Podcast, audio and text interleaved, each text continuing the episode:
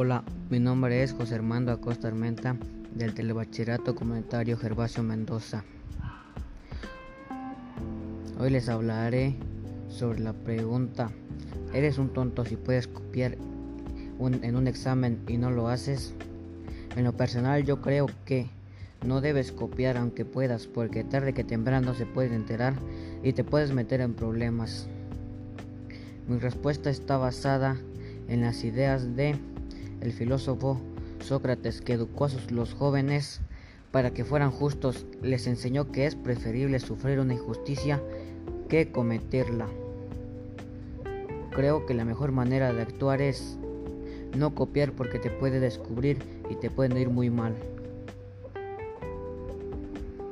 Para concluir, recomiendo a un alumno del telebachillerato que nunca copie, que mejor estudie sobre el examen y así se le va a hacer más fácil el examen sin la necesidad de copiar y que lo puedan descubrir.